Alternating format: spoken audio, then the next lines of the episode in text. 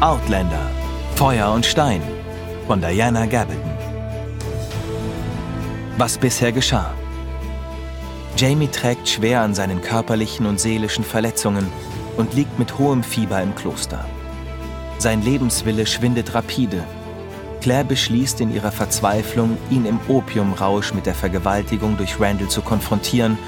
Und tatsächlich, nach zwei anstrengenden Tagen befindet sich Jamie auf dem Weg der Genesung. Während der Beichte erzählt Claire Vater Anselm alles über ihre Vergangenheit und ihre Reise durch den Steinkreis. Der Abt hört ihr aufgeschlossen zu und bestärkt sie, auf ihr Herz zu hören. Mit neuem Mut macht sie sich auf den Weg zu Jamie.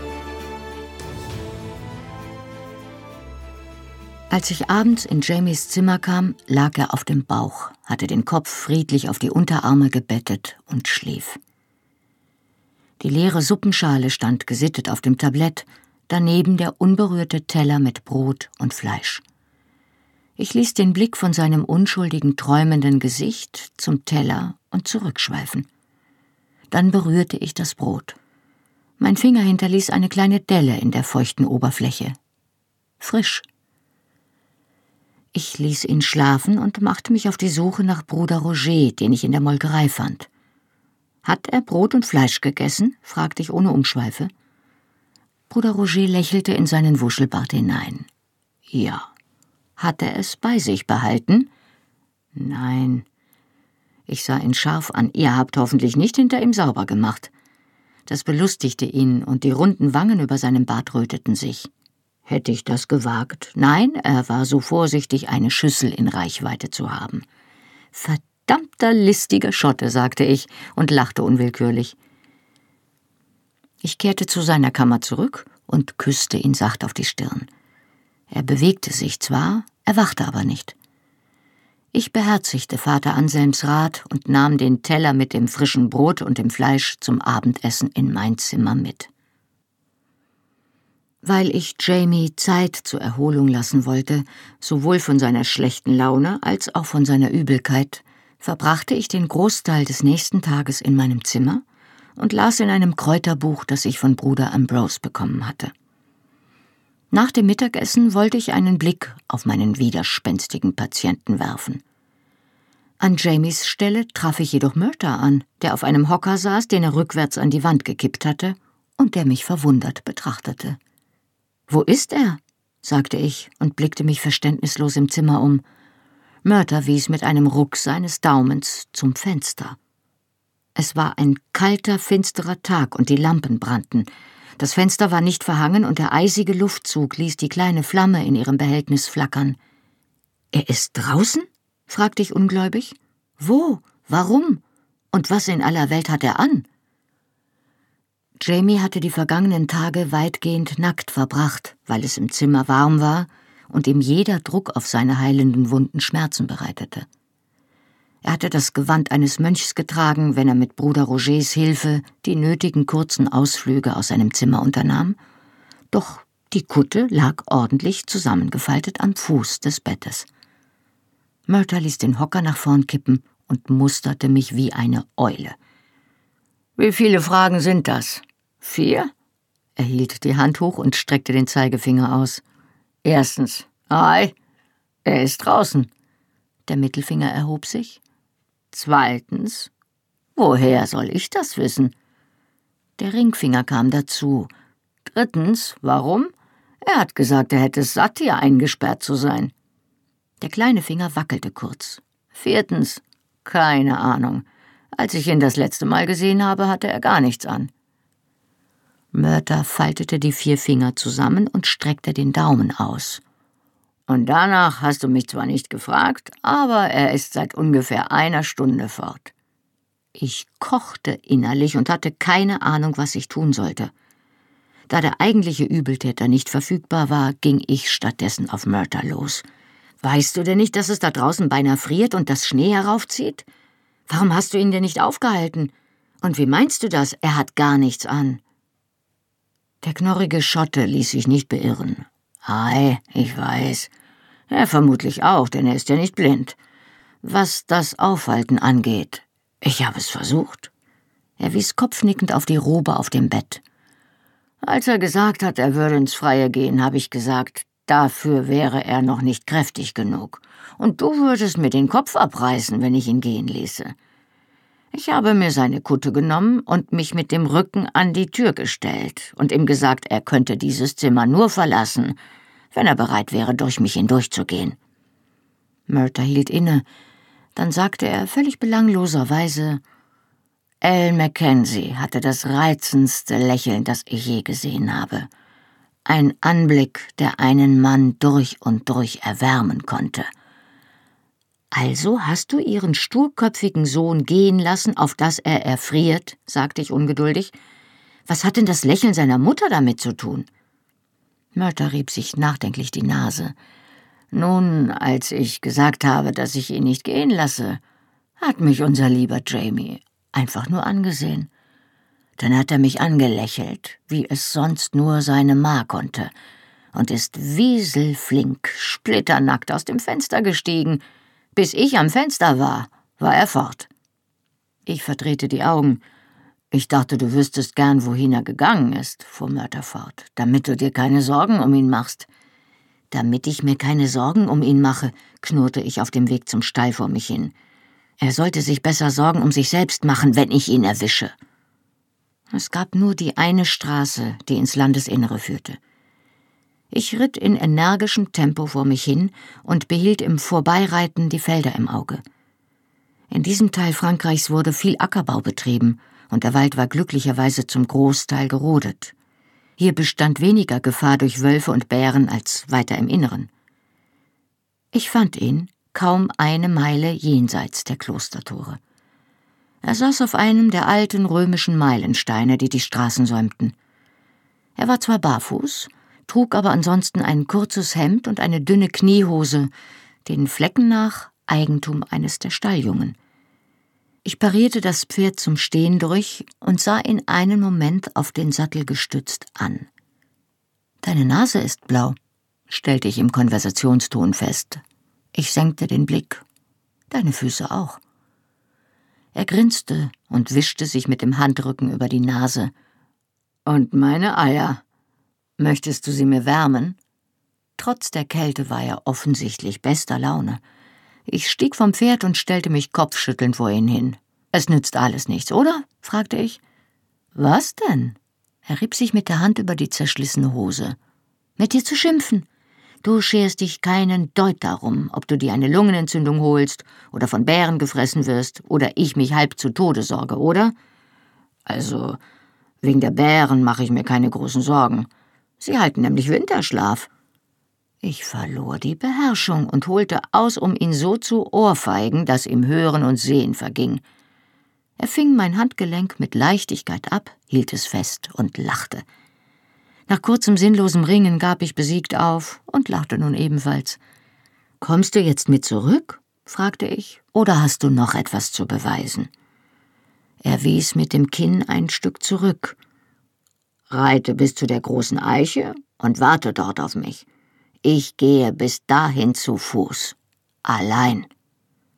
Ich biss mir auf die Zunge, um die diversen Bemerkungen zurückzuhalten, die mit aller Macht an die Oberfläche wollten, und stieg auf. Bei der Eiche stieg ich ab und sah mich nach ihm um. Doch kurz darauf stellte ich fest, dass ich sein mühseliges Vorankommen nicht mehr mit ansehen konnte.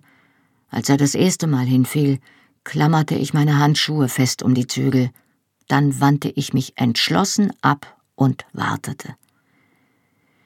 Wir schafften es nur mit Mühe und Not bis zum Gästeflügel. Doch am Ende bewerkstelligten wir es, indem er sich mit dem Arm auf meine Schulter stützte, während wir durch den Korridor wankten.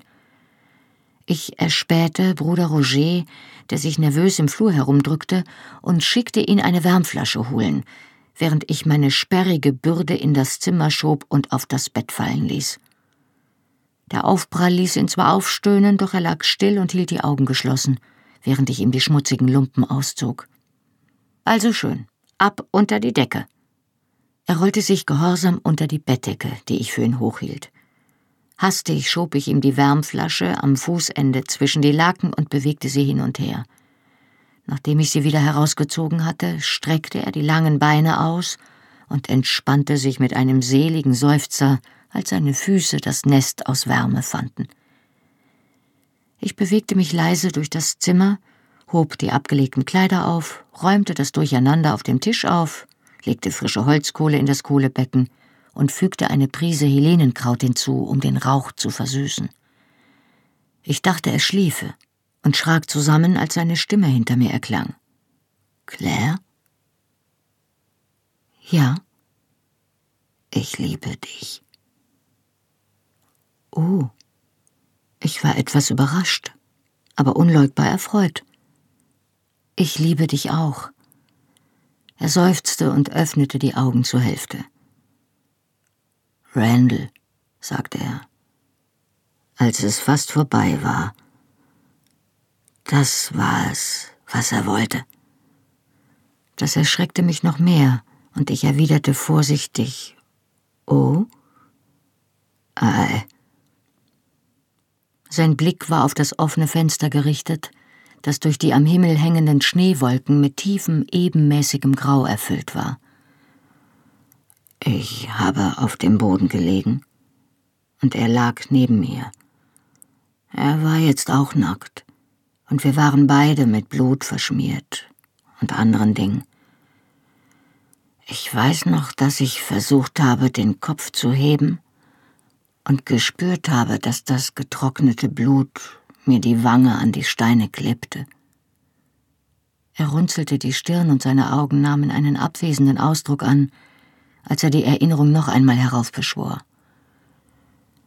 Ich war zu diesem Zeitpunkt so erschöpft, dass ich kaum noch Schmerzen empfand. Ich war einfach nur furchtbar müde, und alles kam mir weit entfernt und unwirklich vor. Besser so, sagte ich mit einem Hauch von Schärfe, und er lächelte kurz. Ei, besser so. Ich bin ein wenig abgedriftet, vermutlich halb bewusstlos, deshalb weiß ich nicht, wie lange wir beide dort gelegen haben. Aber als ich wach wurde, hatte er mich im Arm und hat mich fest an sich gedrückt. Er zögerte, als wäre das, was jetzt kam, nur schwer über die Lippen zu bringen. Bis zu diesem Zeitpunkt hatte ich mich nicht gewehrt. Aber ich war so müde und ich dachte, ich könnte es nicht noch einmal ertragen. Jedenfalls habe ich angefangen, mich von ihm fortzuwinden. Ich habe mich nicht richtig gewehrt, sondern bin nur zurückgewichen. Er hat die Arme um meinen Hals gelegt, mich eng an sich gezogen und den Kopf an meiner Schulter vergraben. Dabei konnte ich spüren, dass er weinte. Erst habe ich nicht verstanden, was er gesagt hat. Dann aber doch, er hat Ich liebe dich, ich liebe dich gesagt, wieder und wieder, und dabei sind mir seine Tränen und sein Speichel über die Brust gelaufen. Jamie erschauerte kurz, vielleicht vor Kälte, vielleicht bei der Erinnerung. Er atmete so tief aus, dass er die Wolke aus duftendem Rauch verwirbelte, die unter der Decke schwebte. Ich habe keine Ahnung, warum ich es getan habe, aber ich habe die Arme um ihn gelegt, und eine Weile haben wir nur still dagelegen. Schließlich hat er aufgehört zu weinen und mich geküsst und gestreichelt. Dann hat er mir zugeflüstert. Sag mir, dass du mich liebst. Er hielt mit seiner Schilderung inne und lächelte schwach. Ich habe es nicht getan. Ich weiß nicht warum. Zu diesem Zeitpunkt hätte ich ihm die Stiefel geleckt oder ihn den König von Schottland genannt, aber ich war nicht bereit, ihm das zu sagen. Ich erinnere mich noch nicht einmal darüber nachgedacht zu haben. Es ging einfach nicht. Er seufzte und seine gesunde Hand zuckte und packte die Bettdecke. Er hat mich noch einmal genommen. Brutal. Und hat nicht aufgehört, es zu sagen. Sag mir, dass du mich liebst, Alex. Sag, dass du mich liebst. Er hat dich Alex genannt? unterbrach ich ihn, weil ich die Frage nicht für mich behalten konnte.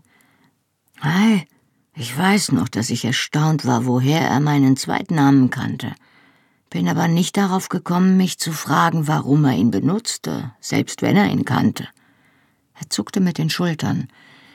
Jedenfalls habe ich mich nicht bewegt und kein Wort gesagt. Und als er fertig war, ist er aufgesprungen als hätte er den Verstand verloren und hat angefangen, mit irgendetwas auf mich einzuprügeln. Ich konnte nicht sehen, womit. Und zu fluchen und mich anzubrüllen. Du weißt genau, dass du mich liebst. Sag es mir. Ich weiß, dass es wahr ist. Ich habe mir die Arme vor den Kopf gehalten, um ihn zu schützen, und nach einer Weile muss ich wieder ohnmächtig geworden sein, weil die Schmerzen in meinen Schultern das Letzte waren, woran ich mich erinnere. Bis ich eine Art Traum von brüllenden Rindern hatte – dann bin ich ein paar Sekunden aufgewacht, weil ich bäuchlings auf einem Pferd durchgerüttelt wurde. Und dann nichts mehr, bis ich vor dem Kamin in Eldridge zu mir gekommen bin und du mich angesehen hast. Er schloss die Augen wieder.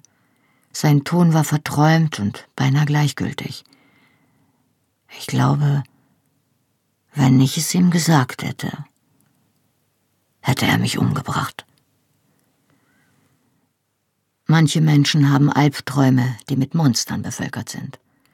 Ich träumte von Stammbäumen mit dünnen schwarzen Zweigen, auf denen reihenweise Daten angeordnet waren, verbunden durch Linien wie Schlangen mit dem Tod zwischen den Klammern ihrer Kiefer. Wieder hörte ich Franks Stimme sagen, er ist Soldat geworden, gute Wahl für einen Zweitgeborenen. Sein jüngerer Bruder ist ebenfalls der Tradition gefolgt und geistlicher geworden, aber ich habe noch nicht viel über ihn herausgefunden. Auch ich wusste nicht viel über ihn, nur seinen Namen. Es hatten drei Söhne auf diesem Stammbaum gestanden. Die Söhne von Joseph und Mary Randall. Ich hatte den Eintrag ja oft gesehen. Der älteste, William, der mittlere, Jonathan und der dritte, Alexander. Jamie sprach weiter und riss mich aus meinen Gedanken. Sassenach? Ja? Weißt du noch, was ich dir von der Festung in meinem Inneren erzählt habe? Ja. Er lächelte, ohne die Augen zu öffnen, und streckte die Hand nach mir aus. Nun, ich habe zumindest einen Unterstand gebaut und ein Dach, um den Regen fernzuhalten. Ich ging müde aber friedvoll zu Bett und voller Fragen. Jamie würde wieder gesund werden. Solange es daran Zweifel gab, hatte ich nie weiter geblickt als bis zur nächsten Stunde, zur nächsten Mahlzeit, zur nächsten Dosis Medizin. Doch jetzt musste ich den Blick in die Zukunft richten. Das Kloster bot uns Zuflucht, doch das konnte nicht von Dauer sein. Wir konnten hier nicht endlos bleiben, so gastfreundlich die Mönche auch waren. In Schottland und England war es viel zu gefährlich, es sei denn, Lord Lovett konnte helfen, unter den Umständen ziemlich unwahrscheinlich. Unsere Zukunft musste auf dieser Seite des Kanals liegen. Angesichts dessen, was ich jetzt über Jamies Seekrankheit wusste, verstand ich, warum es ihm widerstrebte, eine Emigration nach Amerika zu erwägen. Drei Monate der Übelkeit, waren eine entmutigende Aussicht. Was blieb uns also? Am wahrscheinlichsten Frankreich. Wir sprachen beide fließend Französisch. Jamie war zwar genauso versiert im Spanischen, Deutschen oder Italienischen, doch ich war nicht mit einem derartigen Sprachtalent gesegnet. Außerdem hatten die Frasers hier viele Verbindungen. Vielleicht konnten wir ja auf dem Anwesen eines Verwandten oder Freundes Unterschlupf finden und friedlich auf dem Land leben. Die Idee war sehr verlockend. Doch wie immer war da die Frage der Zeit. Es war Anfang 1744, das neue Jahr war gerade zwei Wochen alt. Und 1745 würde Bonnie Prince Charlie von Frankreich nach Schottland segeln, der junge Prätendent, der den Thron seines Vaters für sich beanspruchen wollte. Er würde die Katastrophe mit sich bringen – Krieg und Gemetzel, das Ende der Highland Clans und damit die Vernichtung von allem, was Jamie und mir lieb und teuer war. Bis dahin war es noch ein Jahr. Ein Jahr, in dem alles möglich war, in dem sich die Katastrophe verhindern ließ. Doch wie und mit welchen Mitteln? Ich hatte keine Ahnung, doch ich hatte auch keinen Zweifel daran, welche Konsequenzen die Untätigkeit haben würde. Ließen sich die Ereignisse ändern? Vielleicht. Meine Finger wanderten verstohlen zu meiner linken Hand und liebkosten meinen goldenen Ring. Ich dachte an das, was ich von Wut und Grauen brennend in den Verliesen unter der Festung von Wentworth zu Jonathan Randall gesagt hatte. Ich verfluche euch, hatte ich gesagt, ich nenne euch die Stunde eures Todes. Und ich hatte ihm gesagt, wann er sterben würde, hatte ihm das Datum gesagt, das auf dem Stammbaum stand, in Franks schwarzer Kalligraphieschrift notiert, 16. April 1746. Jonathan Randall würde in der Schlacht von Culloden sterben, mitgerissen von dem Gemetzel, das die Engländer dort veranstalten würden. Doch so war es nicht. Stattdessen war er bereits ein paar Stunden später gestorben, zertrampelt von den Hufen meiner Rache. Und er war als kinderloser Junggeselle gestorben. Zumindest glaubte ich das. Der Stammbaum, dieser verfluchte Stammbaum, hatte das Datum seiner Hochzeit irgendwann im Jahr 1745 angegeben. Und die Geburt seines Sohnes, Franks nächstem Urahnen, einige Zeit später. Wenn Jack Randall jedoch tot und kinderlos war, wie konnte Frank geboren werden? Und doch hatte ich nach wie vor seinen Ring an meinem Finger. Er hatte existiert, würde existieren. Ich tröstete mich mit diesem Gedanken und rieb den Ring in der Dunkelheit, als enthielte er einen Djinn, der mir helfen konnte. Etwas später erwachte ich mit einem leisen Aufschrei aus dem Tiefschlaf. Psst, ich bin's nur. Die große Hand hob sich von meinem Mund. Ohne Kerze war es stockfinster im Zimmer. Ich tastete blind um mich, bis meine Hand auf etwas Festes stieß. Du solltest doch nicht aufstehen, rief ich immer noch schlaftrunken aus. Du frierst ja. Natürlich friere ich, sagte er leicht gereizt. Ich habe nichts an und im Flur ist es eiskalt. Lässt du mich jetzt ins Bett? Ich rückte so weit zur Seite, wie ich es auf der schmalen Liege konnte, und er schlüpfte nackt neben mir unter die Decke und klammerte sich an mich, um sich zu wärmen. Er atmete ungleichmäßig, und ich hatte das Gefühl, dass er ebenso sehr vor Schwäche zitterte wie vor Kälte. Himmel, bist du warm? Er schmiegte sich enger an mich und seufzte. Es ist schön, dich im Arm zu haben, Sassenach. Ich fragte erst gar nicht, was er hier wollte. Das war inzwischen ziemlich eindeutig. Ich fragte ihn auch nicht, ob er sich sicher war. Ich hatte zwar meine Zweifel, sprach sie aber nicht aus, um keine Prophezeiung zu treffen, die sich dann womöglich selbst erfüllte. Ich drehte mich seinem Gesicht zu, vorsichtig wegen seiner verletzten Hand. Dann kam dieser plötzliche, überraschende Moment der Vereinigung. Dieses rasche, fremde Gleiten, das auf der Stelle vertraut wird. Jamie seufzte tief, zufrieden und vielleicht auch erleichtert. Einen Moment lagen wir still als hätten wir Angst, unsere zerbrechliche Verbindung mit einer Bewegung zu gefährden. Jamies gesunde Hand liebkoste mich langsam und tastete sich in der Dunkelheit vor, die Finger gespreizt wie die Schnurrhaare einer Katze, denen keine Vibration entgeht. Er bewegte sich an meinem Körper, als stellte er eine Frage, und ich antwortete ihm in derselben Sprache. Wir begannen ein vorsichtiges Spiel langsamer Bewegungen, einen Balanceakt zwischen seinem Verlangen und seiner Schwäche, zwischen Schmerz und wachsender Lust. Irgendwann in der Dunkelheit dachte ich, ich müsste Anselm sagen, dass es noch eine Art gab, die Zeit zum Stillstand zu bringen. Doch dann dachte ich vielleicht lieber nicht, da dieser Weg einem Priester schließlich nicht offen stand. Meine Hand lag leicht auf Jamies narbigem Rücken, um ihn zu halten. Er gab unseren Rhythmus vor, ließ mich aber die Stärke unserer Bewegungen bestimmen. Wir waren beide lautlos, bis auf unsere Atmung, bis zum Schluss. Als ich ihn ermüden spürte, packte ich ihn fest und zog ihn zu mir, bewegte meine Hüften, um ihn tiefer aufzunehmen, zwang ihn auf die Klimax zu. Jetzt, sagte ich leise, komm zu mir. Jetzt. Er drückte die Stirn fest an die meine und ergab sich mit einem bebenden Seufzer. Die Viktorianer nannten es den kleinen Tod, und das mit gutem Grund. Er lag so erschlafft und schwer da, dass ich ihn für tot gehalten hätte, hätte mir sein Herz nicht langsam gegen die Rippen geschlagen.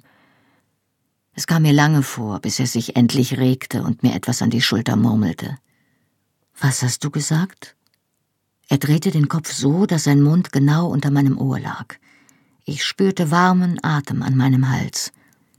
Ich habe gesagt, antwortete er leise, dass meine Hand gerade gar nicht schmerzt. Die gesunde Hand erkundete sanft mein Gesicht und strich mir die Feuchtigkeit von den Wangen. Hattest du Angst um mich? Ja, sagte ich. Ich dachte, es wäre noch zu früh. Er lachte leise in der Dunkelheit. Das war es auch. Ich habe mich fast umgebracht. Hey, ich habe ebenfalls Angst gehabt. Aber ich bin aufgewacht, weil meine Hand schmerzte und konnte nicht mehr einschlafen. Ich habe mich hin und her gewälzt und hatte Sehnsucht nach dir. Je mehr ich an dich gedacht habe, desto mehr wollte ich dich. Und ich war schon halb durch den Flur, ehe ich auf den Gedanken gekommen bin, mir Sorgen darüber zu machen, was ich hier tun würde, wenn ich da war. Und dann habe ich gedacht. Er hielt inne und streichelte meinen Hals. Nun, ich bin kein besonders guter Mensch, saß nach. Aber ich glaube, dass ich immerhin zumindest kein Feigling bin. Ich wandte den Kopf seinem Kuss entgegen. Sein Magen knurrte laut. Lach nicht, brummte er.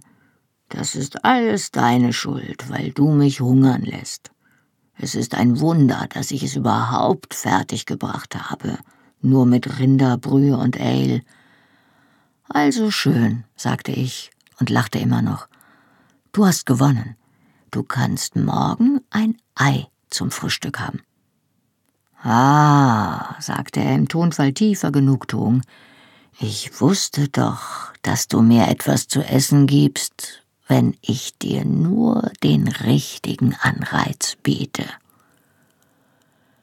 Wir lagen uns gegenüber und schliefen eng umschlungen ein. Aus dem Schoß der Erde.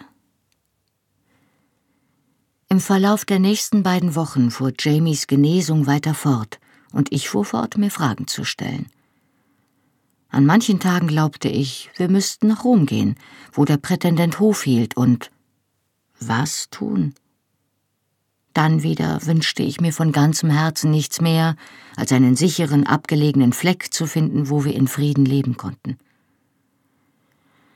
Es war ein warmer, heller Tag und die Eiszapfen an den Nasen der Wasserspeier tropften unablässig vor sich hin und bohrten unter den Dachrinnen tiefe Krater in den Schnee. Die Tür zu Jamies Zimmer war nur angelehnt, und sein Fenster war nicht verhängt, um mit dem Rauch auch die letzten Dämpfe der Krankheit zu vertreiben. Vorsichtig steckte ich meinen Kopf um die Tür ins Zimmer hinein, um ihn nicht zu wecken, falls er schlief, doch die schmale Liege war leer. Er saß am offenen Fenster, halb von der Tür abgewandt, so dass ich sein Gesicht nicht sehen konnte. Er war zwar immer noch furchtbar dünn, doch er trug die breiten Schultern aufrecht unter dem groben Stoff der Novizenkutte, und die Anmut seiner Kraft kehrte allmählich zurück. Er saß reglos und gerade auf seinem Hocker, die Beine unter der Sitzfläche verschränkt, die Konturen seines Körpers fest und harmonisch. Er hielt das rechte Handgelenk in der gesunden linken Hand, und drehte die rechte Hand langsam im Sonnenlicht hin und her. Auf dem Tisch lag ein Häufchen Stoffstreifen. Er hatte sich die Verbände von der verletzten Hand gewickelt, die er nun genau betrachtete. Reglos blieb ich an der Tür stehen. Von hier aus konnte ich die Hand gut sehen, während er sie drehte und vorsichtig betastete. Auf der Handfläche war das Stigma der Nagelwunde nur klein, und ich war froh zu sehen, dass es gut verheilt war. Nicht mehr als ein Knötchen aus rötlichem Narbengewebe, das im Lauf der Zeit verblassen würde. Auf dem Handrücken war die Lage weniger günstig. Von der Entzündung zerfressen, bedeckte die Wunde dort ein Stück Haut von der Größe einer Sixpence-Münze, und sie war immer noch mit Krusten und Wundernarbenhaut bedeckt. Auch über den Mittelfinger zog sich eine gezackte Wulst aus rotem Narbengewebe, die gleich unterhalb des ersten Gelenks begann und sich fast bis zum Knöchel zog. Daumen und Zeigefinger waren auch ohne ihre Schienen gerade, doch der kleine Finger war schlimm verdreht. Er war an drei separaten Stellen gebrochen gewesen, die ich anscheinend nicht alle hatte richten können. Der Ringfinger war seltsam verwachsen, so dass er etwas nach oben ragte, wenn er die Hand wie jetzt flach auf den Tisch legte. Jamie drehte die Handfläche nach oben und begann die Finger mit der anderen Hand sacht zu bewegen. Manche beugten sich nicht mehr als etwa zwei Zentimeter. Der Ringfinger rührte sich gar nicht. Wie ich es schon befürchtet hatte, war das zweite Gelenk wahrscheinlich für immer steif.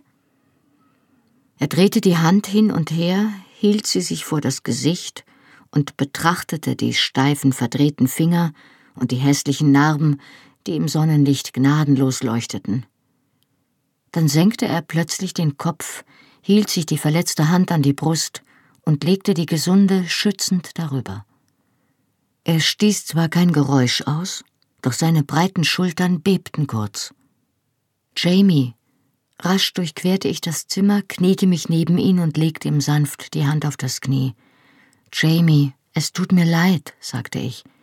Ich habe getan, was ich konnte. Er sah mich erstaunt an. Tränen glitzerten in der Sonne auf seinen kräftigen rotbraunen Wimpern, und er wischte sie hastig mit dem Handrücken fort. Was?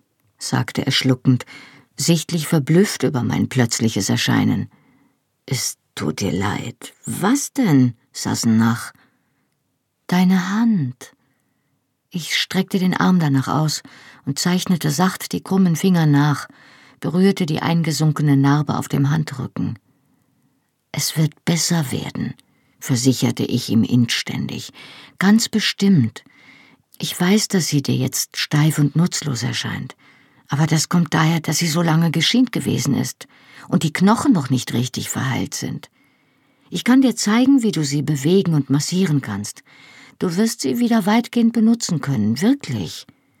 Er unterbrach mich, indem er mir die gesunde Hand auf die Wange legte. Hast du etwa gemeint? begann er, dann hielt er inne und schüttelte ungläubig den Kopf. Du hast gedacht. Wieder hielt er inne und begann noch einmal von vorn. Sassenach, sagte er, du hast doch nicht gedacht, dass ich um einen steifen Finger und ein paar neue Narben trauere? Er lächelte ein wenig schief, ich bin ja vielleicht ein eitler Mensch, aber so schlimm ist es hoffentlich doch nicht. Aber du, begann ich. Er nahm meine Hände in die seinen, stand auf und zog mich hoch. Ich hob die Hand und strich die einzelne Träne fort, die ihm über die Wange rollte. Die kleine feuchte Spur auf meinem Daumen war warm. Ich habe vor Freude geweint, Sassenach, sagte er leise. Langsam nahm er mein Gesicht in seine Hände. Und Gott gedankt, dass ich zwei Hände habe. Zwei Hände, mit denen ich dich halten kann, dich liebkosen kann, dich lieben kann. Gott sei gedankt, dass ich deinetwegen unversehrt geblieben bin. Ich legte meine Hände auf die seinen. Aber warum solltest du das nicht sein? fragte ich verdutzt. Und dann fiel mir die mörderische Sammlung von Sägen und Messern ein, die ich unter Davy Beatons Ausrüstung in Lioch gefunden hatte. Und ich wusste es, wusste, was ich im Angesicht des Notfalls völlig vergessen hatte, dass nämlich in den Tagen vor der Entdeckung der Antibiotika das übliche, das einzige Heilmittel bei einer Entzündung die Amputation der betroffenen Gliedmasse war. Oh, Jamie, sagte ich, ich bekam weiche Knie, wenn ich nur daran dachte, und ließ mich abrupt auf den Hocker fallen. Darauf bin ich überhaupt nicht gekommen, sagte ich, immer noch wie vom Donner gerührt. Ich habe ganz ehrlich nicht eine Sekunde daran gedacht. Ich blickte zu ihm auf. Aber, Jamie, wenn es mir eingefallen wäre, hätte ich es wahrscheinlich getan, um dir das Leben zu retten. Macht man es denn, machen Sie es denn nicht so in deiner Zeit? Ich schüttelte den Kopf. Nein, es gibt Medikamente zur Entzündungshemmung, also bin ich gar nicht darauf gekommen, sagte ich staunend. Dann hob ich plötzlich den Kopf. Du etwa? Er nickte. Ich habe fest damit gerechnet. Das war der Grund, warum ich dich in jenem Moment gebeten habe, mich sterben zu lassen. Daran habe ich gedacht, wenn ich nicht zu benommen war. Und nur in diesem einen Moment, dachte ich, ich könnte es nicht ertragen, so zu leben. So ist es nämlich Ihnen ergangen. Nein, wirklich. Ich war schockiert. Er hat mir gesagt, er hätte sein Bein durch eine Granate verloren. Und ich bin nicht auf den Gedanken gekommen, ihn nach den Einzelheiten zu fragen. Ei, eine Granatenverletzung an seinem Bein hat sich entzündet. Die Ärzte haben es ihm abgenommen, um eine Blutvergiftung zu verhindern. Er hielt inne. Ian kommt eigentlich nicht schlecht damit zurecht, aber er zögerte und zog an seinem steifen Ringfinger. Ich kannte ihn ja vorher schon. Es geht ihm nur deshalb so gut, weil er Jenny hat. Sie hält ihn zusammen. Er lächelte mich verlegen an. Wie du es für mich getan hast. Ich weiß eigentlich gar nicht, warum sich Frauen diese Mühe machen. Nun ja, sagte ich leise, das tun Frauen nun einmal gern. Er lachte still in sich hinein und zog mich an sich. Ei, der Himmel weiß warum. Eine Weile standen wir eng umschlungen da, ohne uns zu bewegen. Meine Stirn ruhte an seiner Brust, ich hatte die Arme um seinen Rücken gelegt, und ich konnte seinen Herzschlag spüren, langsam und kräftig. Schließlich bewegte er sich und ließ mich los. Ich musste etwas zeigen, sagte er. Er drehte sich um und öffnete die kleine Schublade des Tischs, um einen zusammengefalteten Brief hervorzuziehen, den er mir reichte. Es war ein Empfehlungsschreiben, in dem Abt Alexander dem Chevalier St. George, auch bekannt als Seine Majestät, König James von Schottland, seinen Neffen James Fraser als fähigen Linguisten und Übersetzer ans Herz legte. Es ist ein Anfang, sagte Jamie, während er beobachtete, wie ich den Brief zusammenfaltete.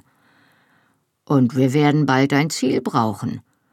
Aber was du mir auf dem Craigner dann erzählt hast, das war doch wahr, oder? Ich holte tief Luft und nickte. Es ist wahr. Er nahm mir den Brief ab und klopfte sich nachdenklich damit auf das Knie. Dann ist das hier, er wedelte mit dem Brief, alles andere als ungefährlich. Möglich.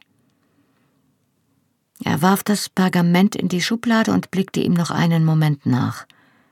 Dann hob er den Kopf und seine dunkelblauen Augen hielten die meinen gefangen.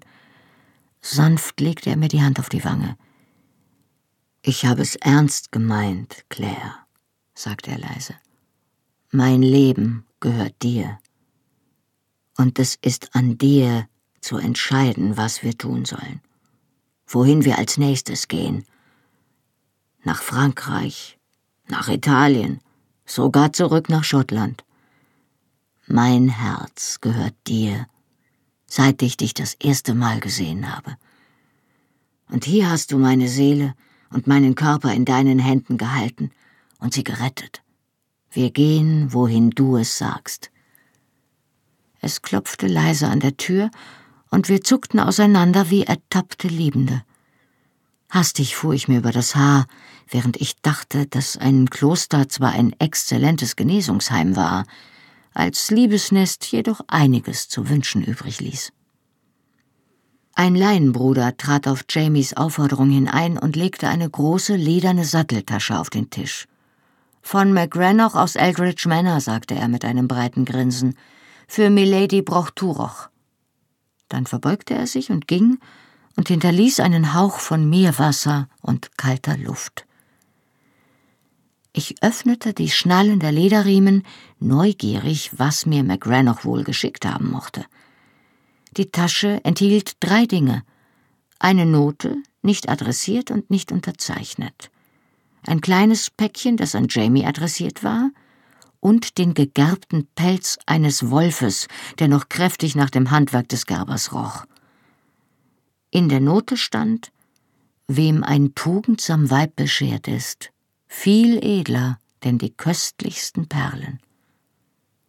Jamie hatte das andere Päckchen geöffnet. Er hielt etwas Kleines, Schimmerndes in der Hand und warf einen fragenden Blick auf den Wolfspelz.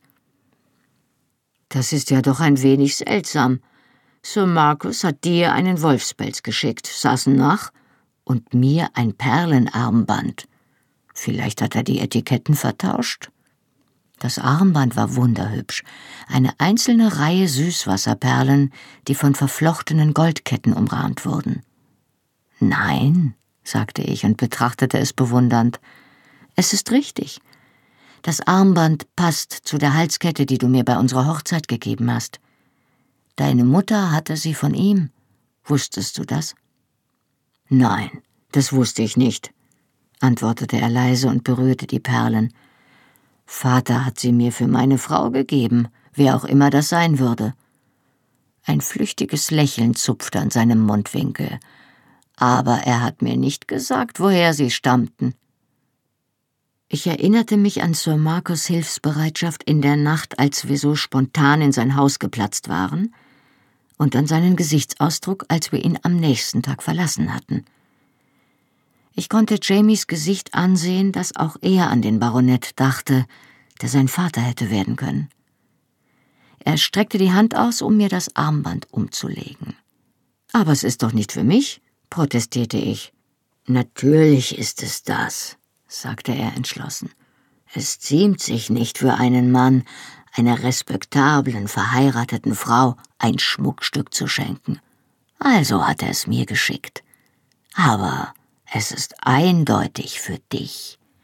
Er sah mich an und grinste. Es passt auch gar nicht um mein Handgelenk, so klapperdürr ich im Moment auch sein mag. Er wandte sich dem zusammengelegten Wolfsfell zu und schüttelte es aus. Aber warum hat dir McGran auch das geschickt? Er legte sich den haarigen Pelz um die Schultern, und ich fuhr mit einem Aufschrei zurück. Der Kopf war sorgfältig mit abgehäutet und gegerbt worden. Mit gelben Glasaugen funkelte er mir böse von Jamies linker Schulter entgegen. Ach, sagte ich, er ist noch genauso, wie er aussah, als er noch am Leben war. Jamie, der meiner Blickrichtung folgte, wandte den Kopf und sah sich unvermittelt der zähnefletschenden Visage gegenüber. Mit einem Schreckensruf riss er sich den Pelz vom Leib und schleuderte ihn durch das Zimmer. Großer Gott, sagte er und bekreuzigte sich. Das Fell lag nun auf dem Boden, und die Glasaugen funkelten im Kerzenschein finster vor sich hin. Wie meinst du das? Als er noch am Leben war, saßen nach. War er etwa ein persönlicher Freund von dir? fragte Jamie und betrachtete den Wolf mit zusammengekniffenen Augen. Da erzählte ich ihm alles, wozu ich bis jetzt nicht gekommen war. Von dem Wolf und den anderen Wölfen, von Hektor und dem Schnee, von der Karte mit dem Bären und der Auseinandersetzung mit Sir Marcus, von Murters Erscheinen und den Rindern und dem langen Warten auf dem Hügel im violetten Nebel der verschneiten Nacht – dem Warten auf die Nachricht, ob er noch lebte oder tot war. Dünn oder nicht, seine Brust war breit und seine Arme warm und kraftvoll. Er drückte mein Gesicht an seine Schulter und wiegte mich, während ich schluchzte. Eine Weile versuchte ich mich zu beherrschen, doch er nahm mich nur fester in den Arm und sagte leise, sanfte Worte in die Wolke meines Haars, und schließlich gab ich auf und weinte mit der völligen Hingabe eines Kindes, bis ich vor Erschöpfung erschlaffte und nach Atem rang. Übrigens habe ich auch ein kleines Geschenk für dich, Sassenach, sagte er und strich mir über das Haar. Ich zog die Nase hoch und wischte sie an meinem Rock ab, weil ich nichts anderes zur Hand hatte. Es tut mir leid, dass ich nichts für dich habe, sagte ich und sah zu, wie er aufstand und die zerwühlte Bettwäsche durchsuchte. Vielleicht suchte er ja ein Taschentuch, dachte ich, und zog erneut die Nase hoch. Abgesehen von solch kleinen Geschenken wie meinem Leben, meiner Unversehrtheit und meiner rechten Hand? fragte er trocken. Das reicht für den Anfang, Moneyendown. Er richtete sich auf und hielt eine Novizenrobe in der Hand. Zieh dich aus. Mir fiel der Mund auf. Was? Zieh dich aus, Sassenach, und zieh das hier an. Er reichte mir die Robe und grinste. Oder möchtest du, dass ich mich umdrehe? Ich hielt das grobe Leinen um mich geklammert und folgte Jamie die nächste dunkle Treppenflucht hinunter. Es war die dritte und bei weitem die schmalste. Die Laterne in seiner Hand beleuchtete die Steinblöcke von Wänden, die kaum mehr als einen halben Meter auseinander lagen. Es fühlte sich sehr so an, als würden wir von der Erde verschluckt, je weiter wir dem schmalen, schwarzen Schacht in die Tiefe folgten. Bist du sicher, dass du weißt, wohin wir gehen? fragte ich.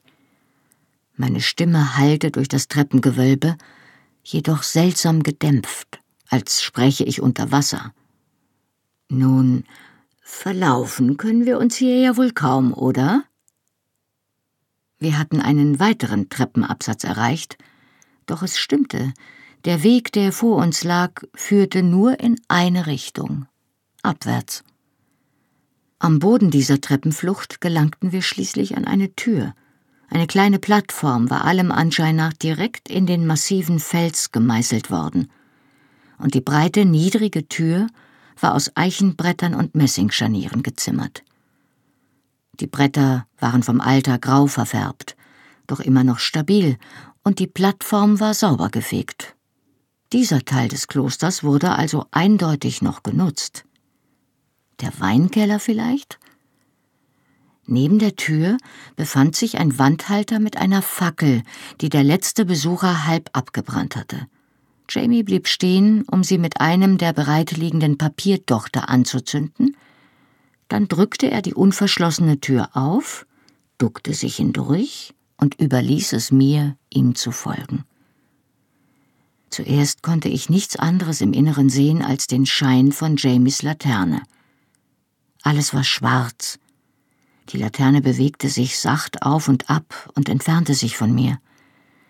Ich blieb stehen und folgte dem Lichtfleck mit den Augen. Alle paar Schritte hielt er an, dann ging er weiter, während sich hinter ihm langsam eine kleine rote Flamme erhob. Als sich meine Augen allmählich an das Licht gewöhnten, verwandelten sich die Flammen in eine Reihe von Laternen, die auf Felssäulen standen und wie Leuchtfeuer in die Schwärze strahlten. Es war eine Höhle. Zuerst dachte ich, es sei eine Kristallhöhle, wegen des seltsamen schwarzen Schimmers, der die Laternen umgab. Doch dann trat ich bis an die erste Säule vor und ließ den Blick um mich schweifen, und dann sah ich es. Es war ein klarer, schwarzer See. Transparentes Wasser schimmerte wie Glas über feinem schwarzem Vulkansand und glitzerte rot im Laternenschein. Die Luft war feucht und warm, schwül vom Dampf, der an den kühlen Höhlenwänden kondensierte und an den gerippten Felssäulen hinunterlief. Eine heiße Quelle. Schwacher Schwefelgeruch brannte mir in der Nase. Ich dachte daran, wie Anselm mir von den Quellen erzählt hatte, die in der Nähe der Abtei aus dem Boden stiegen und für ihre Heilkräfte berühmt waren. Jamie stand hinter mir und blickte über die sacht dampfende Fläche aus Gagat und Rubinen hinweg. Ein heißes Bad, sagte er stolz. Gefällt es dir? Jesus H. Roosevelt Christ. Oh, es gefällt dir, sagte er und grinste über seine gelungene Überraschung. Dann komm herein. Er ließ seine Robe zu Boden sinken und stand sacht schimmernd in der Dunkelheit, von den glitzernden Reflexionen des Wassers mit roten Flecken überzogen. Das Deckengewölbe der Höhle schien das Licht der Laternen zu schlucken, so dass ihr Schein kaum mehr als einen Meter weit reichte, ehe er verschwand. Ein wenig zögernd ließ ich mir die Novizenrobe von den Armen gleiten. Wie heiß ist es denn? fragte ich. Heiß genug, antwortete er. Keine Sorge, du verbrennst dich nicht. Aber wenn du länger als eine Stunde darin bleibst, kocht es dir die Haut von den Knochen wie Suppenfleisch. Was für ein verlockender Gedanke, sagte ich und entledigte mich der Robe. Vorsichtig folgte ich seiner aufrechten, schlanken Gestalt in das Wasser. In den Stein waren Stufen gemeißelt, die unter die Oberfläche führten, und an der Wand war ein verknotetes Seil gespannt, an dem man sich festhalten konnte. Das Wasser umfloss meine Hüften, und die Haut an meinem Bauch erschauerte wohlig, als die Wärme mich durchströmte. Am Boden der Stufen stand ich auf reinem schwarzem Sand. Das Wasser reichte mir bis knapp unter die Schultern, und meine Brüste trieben darauf wie gläserne Schwimmer an einem Fischernetz. Meine Haut war von der Wärme gerötet, und in meinem Nacken bildeten sich kleine Schweißperlen unter dem schweren Haar. Es war die reinste Wonne. Die Oberfläche der Quelle war zwar glatt und wellenlos, doch das Wasser war nicht still. Ich konnte leichte Bewegungen spüren, Strömungen, die wie Nervenimpulse durch das Innere des Beckens liefen.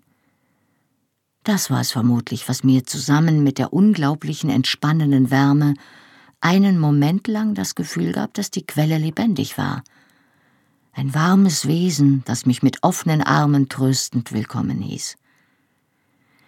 Anselm hatte ja gesagt, dass die Quellen Heilkräfte besaßen, und mir war nicht danach, das anzuzweifeln. Jamie trat hinter mich, und kleine Wellen zeichneten seinen Weg im Wasser nach. Er legte die Arme um mich, um meine Brüste zu umfassen und mir das warme Wasser sanft von oben darüber zu streichen. Gefällt es dir, Monian Down? Er beugte sich vor und drückte mir einen Kuss auf die Schulter. Ich ließ meine Füße unter mir aufschweben und lehnte mich gegen ihn. Es ist herrlich. Zum ersten Mal seit August ist mir durch und durch warm. Er begann mich langsam rückwärts durch das Wasser zu ziehen. Meine Beine schwebten uns entspannt hinterher, und die erstaunliche Wärme glitt mir wie streichelnde Hände an allen Gliedern entlang. Er blieb stehen, schwang mich herum und senkte mich sanft auf hartes Holz. Halb sichtbar im Dunkel des Unterwasserlichts erspähte ich Planken, die in eine Felsennische eingelassen waren. Er setzte sich neben mir auf die Bank und stützte die Arme auf den Felsvorsprung in unserem Rücken. Bruder Ambrose hat mich vor ein paar Tagen hierher gebracht, um die Narben ein wenig einzuweichen, sagte er. Es fühlt sich herrlich an, nicht wahr? Mehr als herrlich. Das Wasser hatte eine solche Auftriebskraft, dass ich das Gefühl hatte, ich könnte davontreiben, wenn ich die Bank losließ. Ich blickte in die schwarzen Schatten der Decke hinauf. Lebt in dieser Höhle auch etwas? Fledermäuse, meine ich, oder Fische? Er schüttelte den Kopf. Nichts als der Geist der Quelle, Sassenach. Das Wasser sprudelt durch einen schmalen Spalt dort hinten aus der Erde. Er wies kopfnickend in die Schwärze an der Rückseite der Höhle und es sickert durch ein Dutzend winzige Öffnungen im Felsen wieder hinaus. Doch es gibt keinen direkten Zugang ins Freie, außer der Tür, die in das Kloster führt. Der Geist der Quelle? sagte ich belustigt. Das klingt ja sehr heidnisch dafür, dass er sich unter einem Kloster versteckt. Er räkelte sich genüsslich, und seine langen Beine bewegten sich unter der glasigen Oberfläche wie Wasserpflanzenstiele. Nun, wie auch immer du es nennen möchtest, das Ding ist schon um einiges länger her als das Kloster. Die Wände der Höhle bestanden aus glattem, dunklem Vulkangestein, fast wie schwarzes Glas, das mit der Feuchtigkeit der Höhle überzogen war. Die gesamte Kammer erinnerte an eine gigantische Blase, zur Hälfte gefüllt mit diesem seltsam lebendigen und zugleich sterilen Wasser. Ich fühlte mich wie im Schoß der Erde gewegt, so als würde ich, wenn ich das Ohr an den Felsen hielt, den unendlich langsamen Schlag eines großen Herzens ganz in der Nähe hören. Dann waren wir beide lange still und trieben halb träumend dahin. Hin und wieder streiften wir einander, während wir auf den unsichtbaren Strömungen der Höhle drifteten. Als ich schließlich sprach, erschien mir meine Stimme behäbig und betäubt. Ich habe mich entschieden. Ah, und gehen wir nach Rom? Jamies Stimme klang, als käme sie aus weiter Ferne. Ja? Ich habe zwar keine Ahnung, was dann. Das spielt keine Rolle. Wir werden tun, was wir können. Er streckte die Hand nach mir aus, so langsam, dass ich schon dachte, sie würde mich nie berühren. Er zog mich an sich, bis sich die empfindlichen Spitzen meiner Brüste an seiner Brust rieben. Das Wasser war nicht nur warm, sondern auch schwer. Es fühlte sich beinahe ölig an, und seine Hände fuhren über meinen Rücken, bis sie mein Gesäß erreichten und mich anhoben. Sein Eindringen verblüffte mich. Unsere Haut war so warm und schlüpfrig, dass wir kaum eine Berührung, kaum Druck verspürten, als wir übereinander hinwegglitten, doch seine Präsenz in mir war fest und intim, ein Fixpunkt in einer Wasserwelt, wie eine Nabelschnur in den planlosen Bewegungen des Mutterleibs. Der kleine Schwall warmen Wassers, der sein Eindringen begleitete, entlockte mir einen kleinen Überraschungslaut. Dann ließ ich mich mit einem leisen Seufzer der Wonne auf meinem Orientierungspunkt nieder. Oh, das gefällt mir, sagte er beifällig. Was denn? fragte ich. Das Geräusch, das du gemacht hast. Das kleine Quieken. Es war nicht möglich zu erröten. Meine Haut war bereits so rot, wie sie überhaupt nur werden konnte. Ich ließ mein Haar nach vorn fallen, um mein Gesicht zu verdecken, und die Locken entspannten sich auf dem Wasser. Entschuldige, ich wollte keinen Lärm machen. Er lachte, und es hallte als tiefes Echo von den Säulen der Decke wieder. Ich habe doch gesagt, es gefällt mir. Und so ist es auch. Das gehört zu den Dingen, die ich am schönsten finde, wenn ich mit dir schlafe, Sassen nach. Die kleinen Geräusche, die du machst. Er zog mich an sich, so dass meine Stirn an seinem Hals lag. Sofort stieg Feuchtigkeit zwischen uns auf, glatt wie das schwefelhaltige Wasser. Seine Hüften bewegten sich sacht und ich atmete mit einem halb erstickten Keuchen ein. Ja, genau so, sagte er leise. Oder so? Ah, antwortete ich. Wieder lachte er, ohne jedoch aufzuhören. Daran habe ich am meisten gedacht sagte er und ließ seine Hände behutsam an meinem Rücken auf und ab wandern, folgte den Rundungen der Muskeln und der Kurve meiner Hüften. Nachts im Gefängnis, angekettet in der Zelle mit einem Dutzend anderer Männer, während ich sie schnarchen, furzen und stöhnen hörte.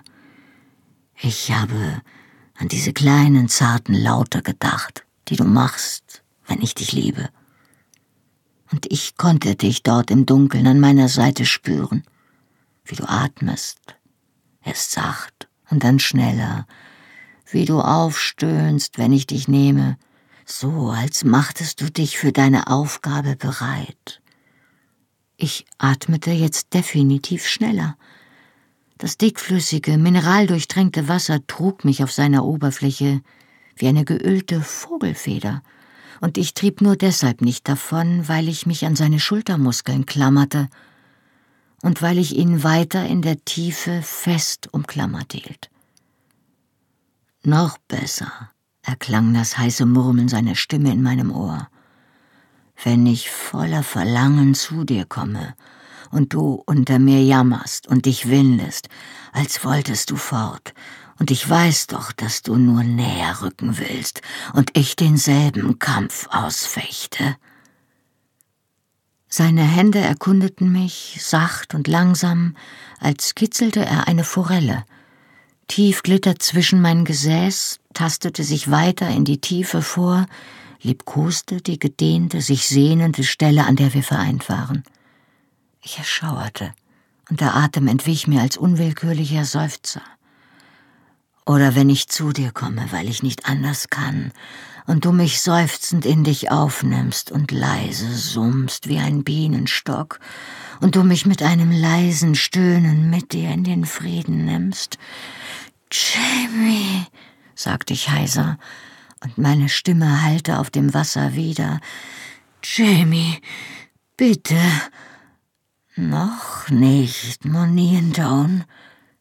Seine Hände legten sich fest um meine Taille, hielten mich ruhig und drückten mich nieder, bis ich in der Tat aufstöhnte.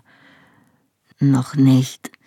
Wir haben Zeit, und ich will dich noch einmal so stöhnen hören und dich aufschluchzen hören, obwohl du es nicht willst, weil du nicht anders kannst.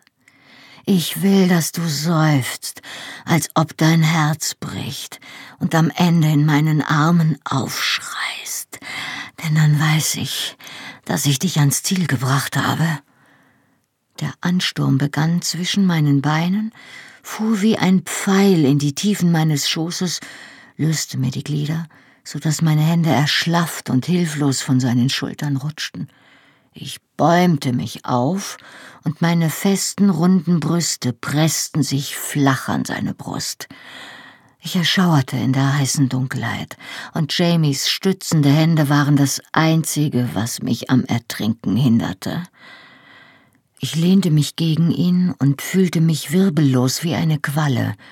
Ich wusste nicht, und es störte mich auch nicht, was für Geräusche ich gemacht hatte doch ich fühlte mich nicht imstande, zusammenhängende Worte zu bilden.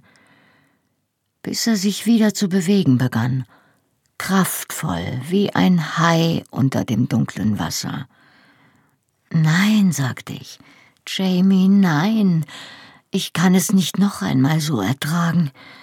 Das Blut pochte mir noch in den Fingerspitzen, und seine Bewegung in mir war exquisite Pein. Doch, das kannst du, denn ich liebe dich, erklang seine Stimme, halb erstickt in meinem nassen Haar. Und das wirst du, denn ich will dich, aber diesmal gehe ich mit.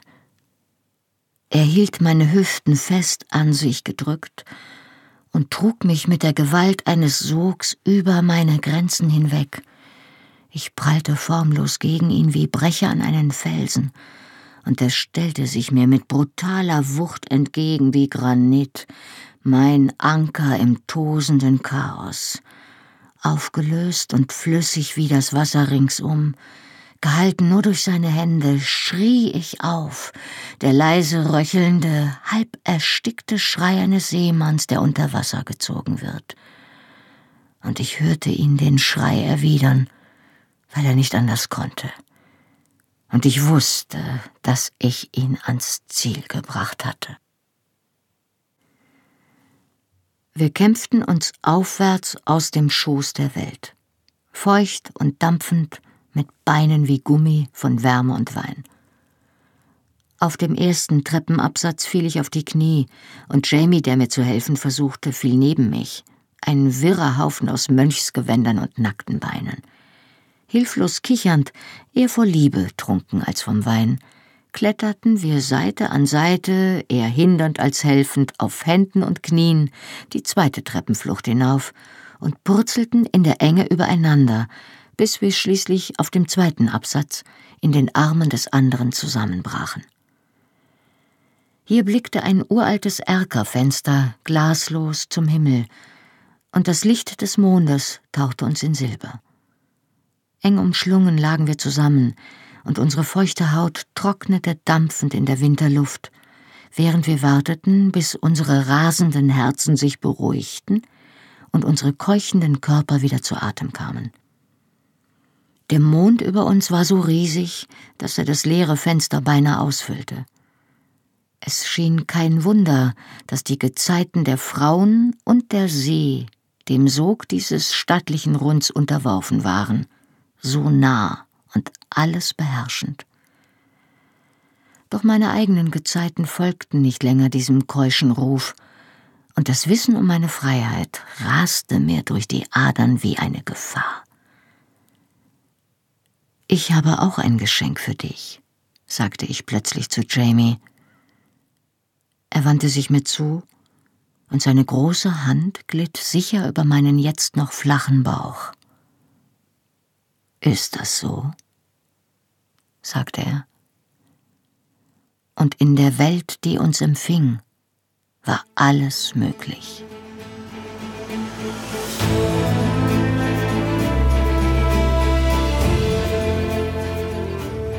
Hallo, ich bin Johannes Raspe, die deutsche Stimme von Jamie aus der Fernsehserie Outlander. Und das war Outlander Feuer und Stein, gelesen von Birgitta Asheuer. Wenn ihr schon jetzt mehr erfahren wollt, findet ihr die ungekürzten Hörbücher der Bände 1 bis 7 auf allen gängigen Download- und Streaming-Portalen.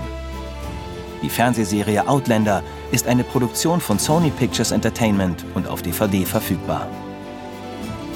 Mehr Informationen zu Argon Hörbüchern findet ihr auf www.argon-verlag.de. Besucht den Argon Verlag auch gern bei Facebook und Instagram. Und weitere Podcasts von Argon Lab gibt es unter podcast.argon-verlag.de. Na dann, Slan Lee!